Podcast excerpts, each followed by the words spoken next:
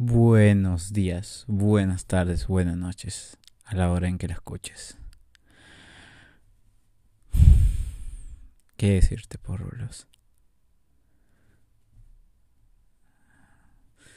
Sabes que me estoy dando cuenta que es cada vez más difícil no lidiar contigo. No tener que estar vinculado a ti. No escucharte Sé que cada uno lo tiene que pasar a su manera. Pero me he dado cuenta de algo, de que mi vida ha sido mejor aceptando que te amo, que te extraño y que eres parte de mi vida. Pero igualito, leerte ha sido más difícil.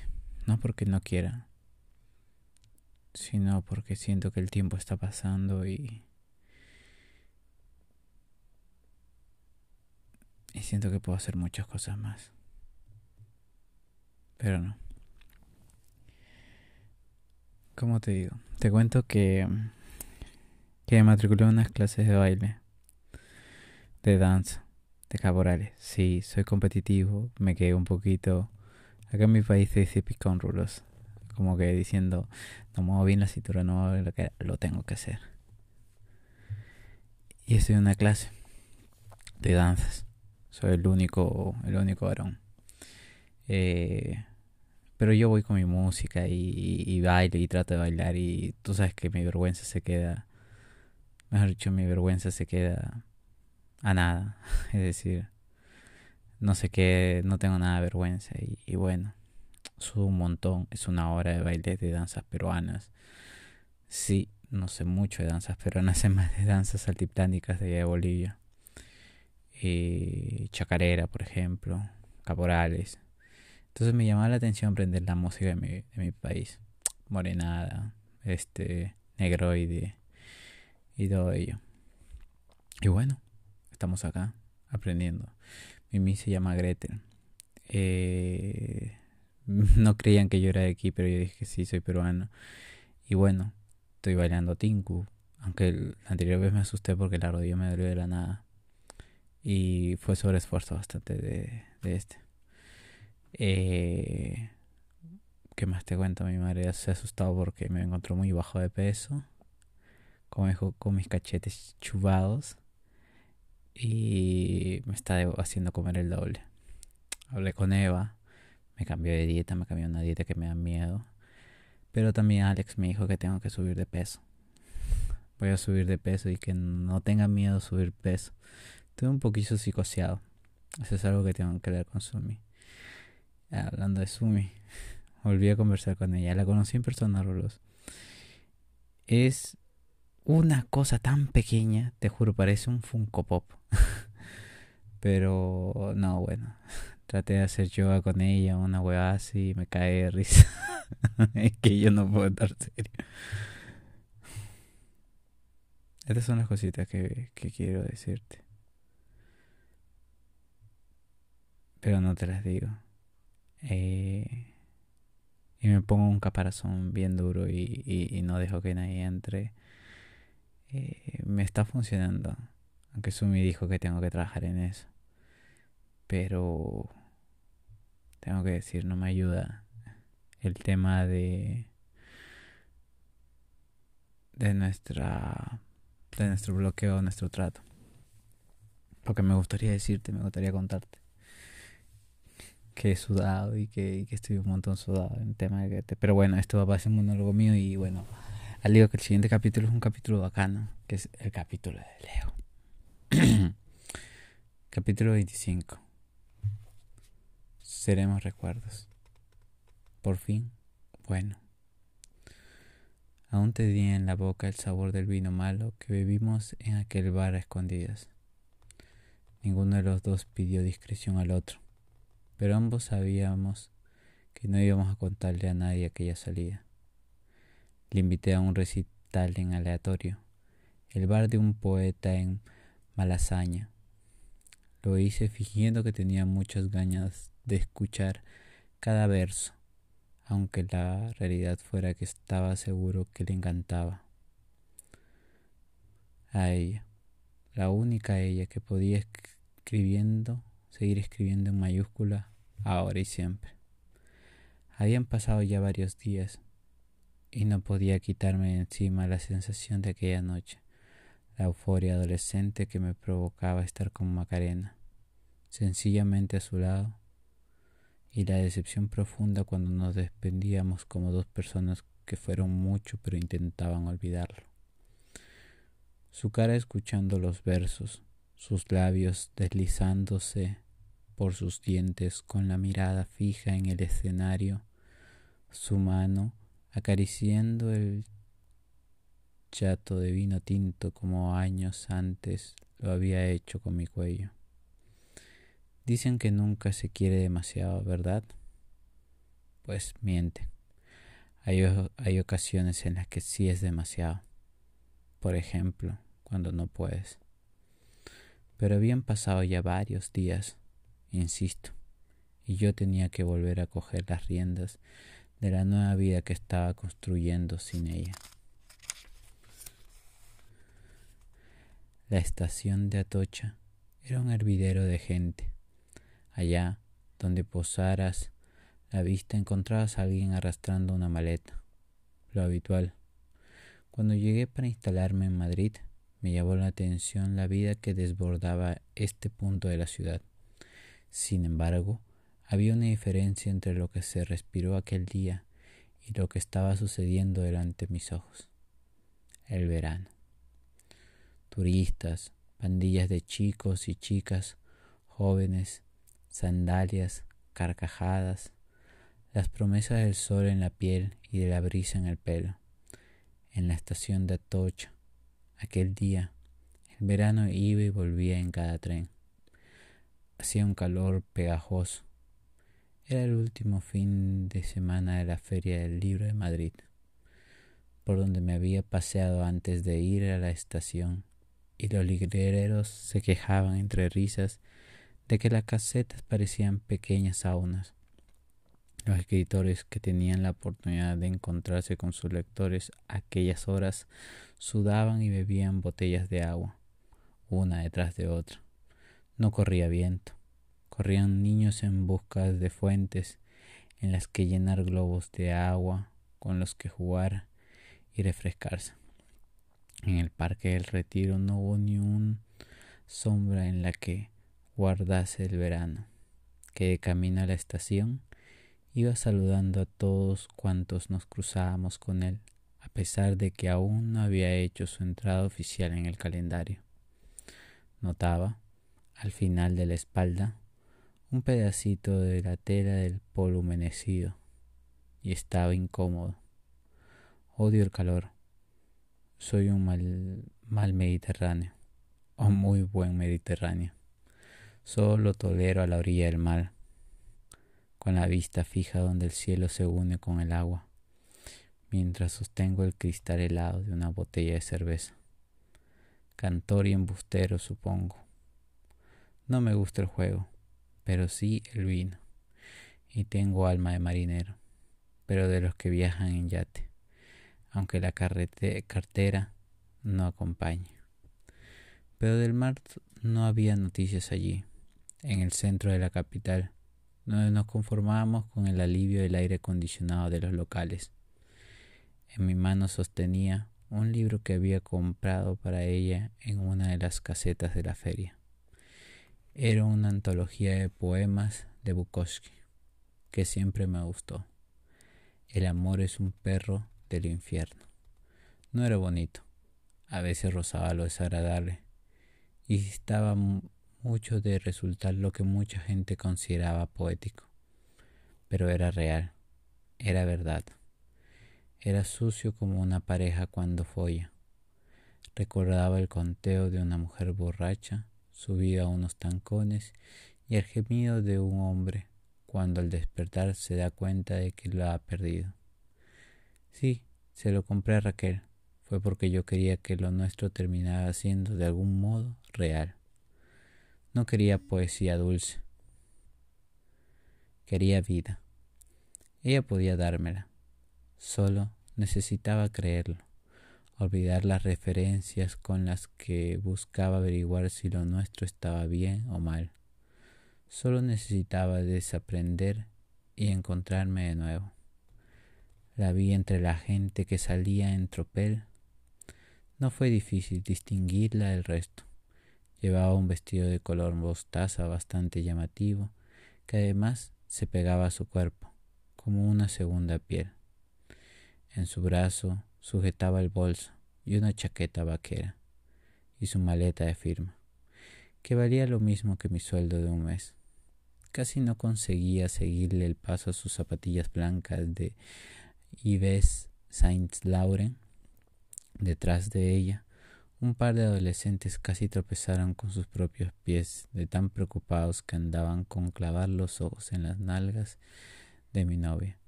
No pude más que agachar la mirada para comedir la risa. Se plantó delante de mí sin decir ni una palabra se había marchado a la playa muy enfadada conmigo y no lo culpo. Había gemido el nombre de mi ex, su amiga, mientras me corría dentro de ella. Si hubiera estado en su lugar, probablemente me hubiera hecho tragar una almohada a mí mismo. En aquel instante me pareció que lo había llevado con deportividad, pero solamente estaba dándose tiempo para medir su nivel de cabreo. El resultado fue que la mañana siguiente me demostró que me había ganado el cum laude en broncas con la novia. Es increíble que te haya creído en algún momento. Increíble. Recuerdo haberme humedecido los labios antes de contestarle, solo para darle un par de milésimas más de tiempo para pensar bien la respuesta. Morena, nunca te he mentido. Si sabes leer, me lo habrás leído en la cara desde el primer día. Pero eso no significa que no quiera olvidarla contigo. Si en tu mundo querer olvidar significa te quiero, creo que prefiero dejarlo aquí. Es pronto para decir te quiero. Contesté muy firme. Lo diré cuando sienta que no hay rincón que no sea tuyo. Antes, querer olvidar es solo la parte de lo que te puedo dar. Mi honestidad nos costó otra bronca, claro, pero me sorprendió lo templado que era discutir con Raquel. Macaberea me, hubiera tirado un mueble sensible, me hubiera dado un bofetón o me hubiera roto algún cristal, mientras que Raquel solo respiraba profundo y evitaba mirarme. ¿Cómo pelearía ahora Macarena con el paso de los años y la serenidad? Era la pregunta que me hacía. Se marchó a la playa, desde donde se negó a prestarme la atención que le me apetecía darme. Es un hombre lo nota, un hombre al que le gusta leer más. No preguntéis por qué. Quizá porque mamé mucha poesía antes de saber decir te quiero. Quizá porque quise mucho antes de saber leer. ¿Quién sabe? Y allí estaba, Después de una semana de conversaciones turbias, de llamadas algo distantes, de mi evidente esfuerzo por acercarla de nuevo, no mentía. Tenía muchas ganas de olvidar a Macarena con ella. Era preciosa. Nos hacéis falta la idea de lo preciosa que era. Divertida, inteligente. Cuando se emborrachaba siempre me decía lo que le gustaba que le hiciera en la cama. Le encantaba acariciarme el pelo y el lóbulo de la oreja mientras leía. Se reía como una niña y hacía unas mamás de vértigo. Era la mujer de la vida soñada por todo hombre. Pero... ¿Y si yo estaba despierto cuando me tocaba soñar con ella?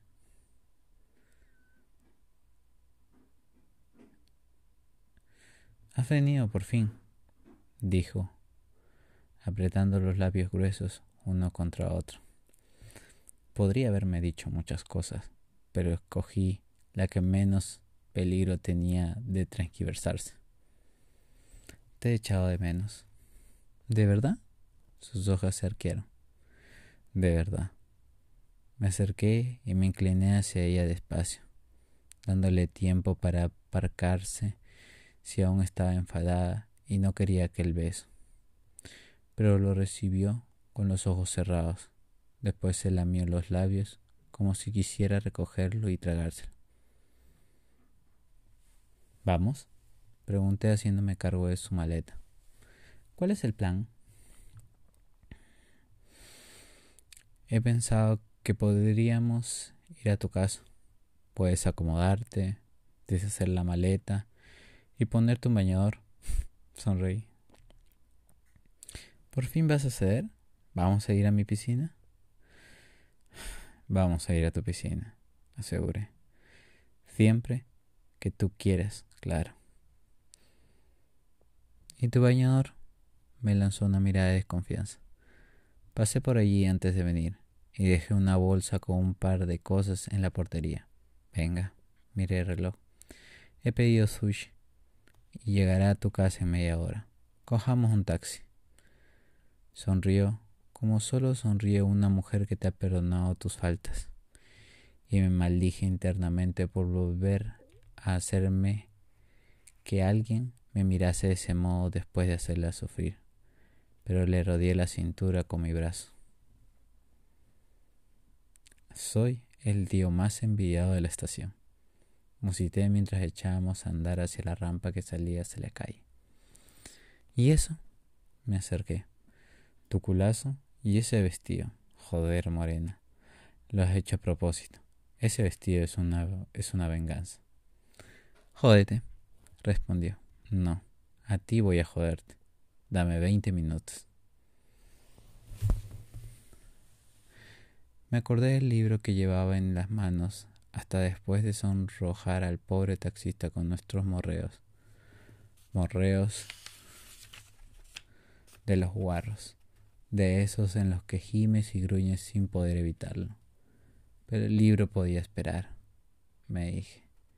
Empezamos a hacer las paces en el ascensor, seguimos en el rellano y lo rematamos en la cocina sobre la encimadera.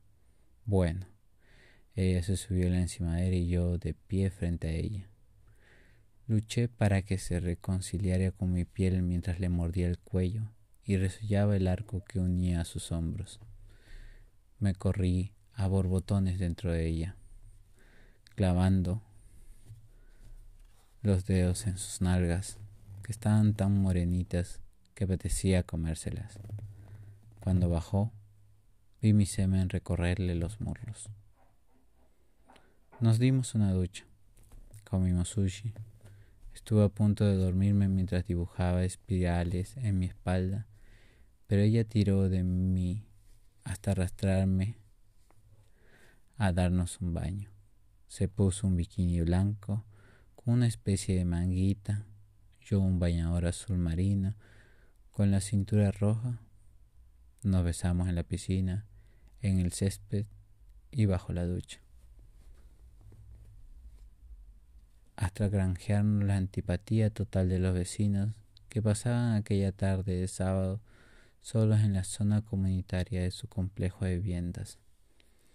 La vida seguía, sin ella, olvidándola, dejándola de ser feliz, buscando serlo con uno o con otro, daba igual.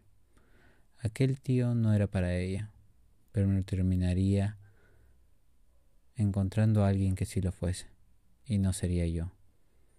Pero tenía Raquel. Cuando volvimos de la piscina, recordé de nuevo el libro que había comprado para ella y se lo di sin demasiada ceremonia, tumbados en su cama. ¿El amor es un perro del infierno? Sí. Y una vez nos muerde, nos volvemos adictos. Sonrió y me acarició el pelo. ¿Lo has firmado? Aún no. Deja que lo piense. Las historias duran toda la vida. Hay que ser responsables. Había pensado mucho sobre qué ponerle, pero no encontraba ni una palabra que le perteneciera a ella. Al día siguiente me fui pronto porque tenía cosas que hacer. Desayunábamos en su pequeña terraza y después me despedí antes de ir a casa. No obstante volví al retiro Tenía la sensación de estar haciendo algo mal y no localizaba dónde estaba el problema. ahora que estaba siendo un buen chico para ellas, para las dos, pude haber escogido muchos sitios de Madrid en los que perderme un día como aquel, para nada más anónimo y solitario como un lugar tan lleno de gente y vida como la Feria del Libro en Madrid. Creo que me llevó hasta allí un impulso muy claro. Necesitaba comprar otro libro. Llevaba rumiándolo desde el día anterior, pero fingí ser lo suficientemente fuerte como para resistir la tentación. Pronto sería su cumpleaños y no podía dejar de pensar en ello. ¿Qué regalarle a la única persona que era capaz de secarte de esa manera la garganta? ¿Por qué Raquel quería regalarle alguna chufla en la que yo no me iba a ver representado? Y una cosa es ir al cumpleaños de tu ex con tu nueva novia, que es su amiga, y otra muy diferente que tu personalidad y todo lo que ella recuerda de ti se vaya por el desagüe en el proceso. Así que, qué mejor regalo de mí para ella que palabras. Creo que el libro me encontró a mí en esta ocasión a veces pasa. Tú buscas algo aséptico, algo bonito y que no duela, pero la historia te engaña a través de una portada llamativa o una sinopsis confunda, para que la lleves a casa, sufras, sangres y aprendas. Quizá fue la magia de los libros, quizá fue pura coincidencia. Nunca fui de esas personas que se vanaglorian de no leer nada que no pertenezca a autores ya muertos. Pero lo cierto es que el autor del libro que me llamó la atención era demasiado joven para que un tipo como yo lo hubiera localizado. El librero me dijo, bastante orgulloso, que se estaba vendiendo muy bien. La poesía vuelve a estar de moda. Y yo me alegro, alegué sin despegar los ojos de la portada.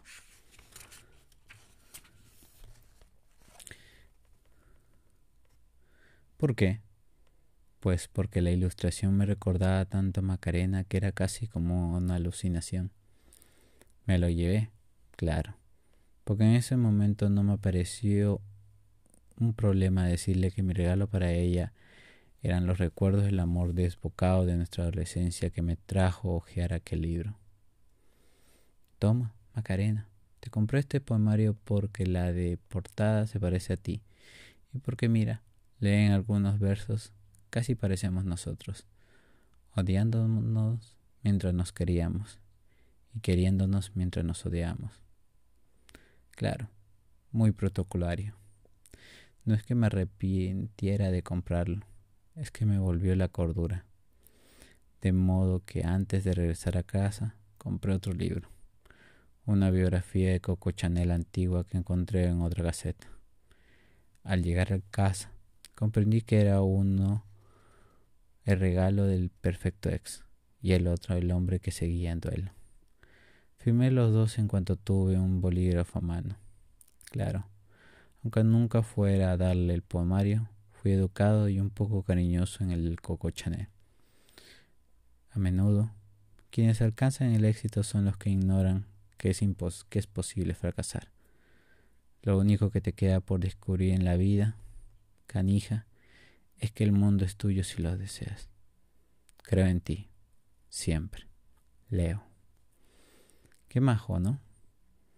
Claro, me dejé los hijadillos firmando el de, el de poemas. Firmo este libro sabiendas de que jamás tendré el valor de dártelo. Valor de ser cobarde, entiéndeme. No te mereces revivir aquello, pero míranos aquí dentro a mí tan chulo, tan dolorido y tan sobrepasado.